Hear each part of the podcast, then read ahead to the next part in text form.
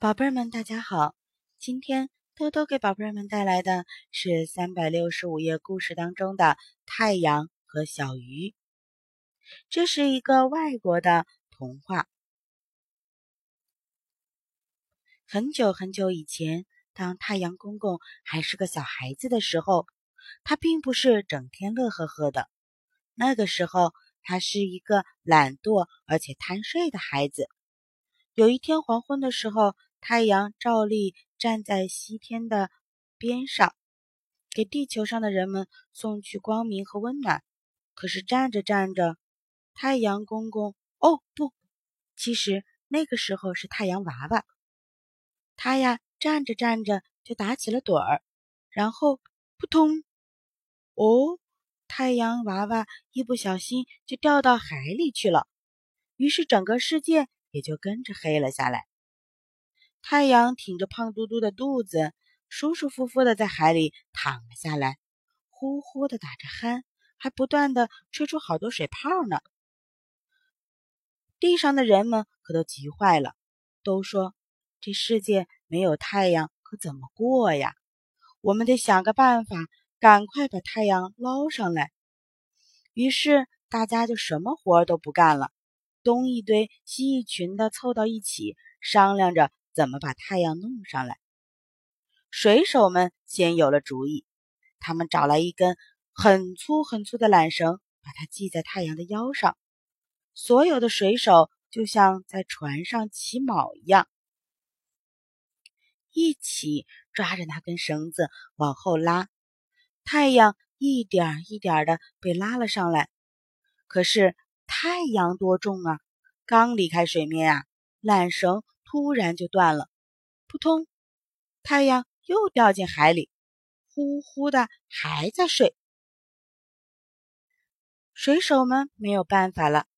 这时候，渔民们又想出了个主意。他们一起织了一张很大很大的渔网，拿它套在太阳身上。所有的渔民就像在海里捞鱼一样，一起拼命地拉着那张大网。太阳一点一点地被捞了上来。可惜太阳啊，实在是太重了，刚刚离开水面，渔网就破掉了。扑通，太阳又掉进了海里。它呀。居然还是在一边打着呼噜，一边吹着水泡。这下渔民们也没有办法了。幸好士兵们也有了主意，他们运来了成桶成桶的炸药，把它放在太阳的屁股底下，点燃导火索，轰的一声巨响，就像炸碉堡一样。太阳吓了一跳，哎呦，一下子蹦出了水面。唉。可惜呀，没等硝烟散去，太阳又扑通一声掉到海里去了。这会儿啊，太阳才真的睡醒了，咕噜咕噜的吹着水泡，咕噜咕噜的对自己说：“这些人一会儿把我弄上去，一会儿把我摔下来，我都累坏了。海里一点都不好玩，睡也睡不舒服，还是回家的好。可是我怎么到天上去呢？”哎呦，我一点劲儿都没有了！太阳娃娃真的着急了。眼下呀，哪止他一个人着急呀？全世界的人们都在跟太阳伤脑筋。庄稼们都不长了，花也不开了，大家看东西都很困难。而且呀，随着太阳在海里的时间越来越长，人们也都感到越来越冷。人人都愁眉苦脸的，干着急。可是什么办法都试过了，现在再也想不出其他的主意了。不过有一条小鱼，一条在小水塘里游来游去的小鱼，却一点儿都不着急。谁都注意不到它，它呀就悄悄地向大海游去。它是一条很平常的灰色的小鱼。它游啊游啊，快活地游着，游过小溪，游过长河，又游过大江，一直游进了蓝蓝的大海里。太阳还在海里躺着，咕噜咕噜地吹着水泡，咕噜咕噜地自言自语：“他也没发现来了一条小灰鱼。小灰鱼悄悄地游到太阳旁边，一直游到太阳胖嘟嘟的肚子边上，然后用它的小小的鱼鳍在太阳的肚皮上喝痒痒。哈哈，吼吼吼！太阳忽然傻笑起来，哈哈哈哈！呵呵。小灰鱼还是一个劲儿的喝太阳的痒痒，呵呵，哈哈哈哈哈哈！太阳像发了狂，笑得更厉害了。哎，哈哈哈哈哈！我受不了了，我受不了了！哈哈哈哈！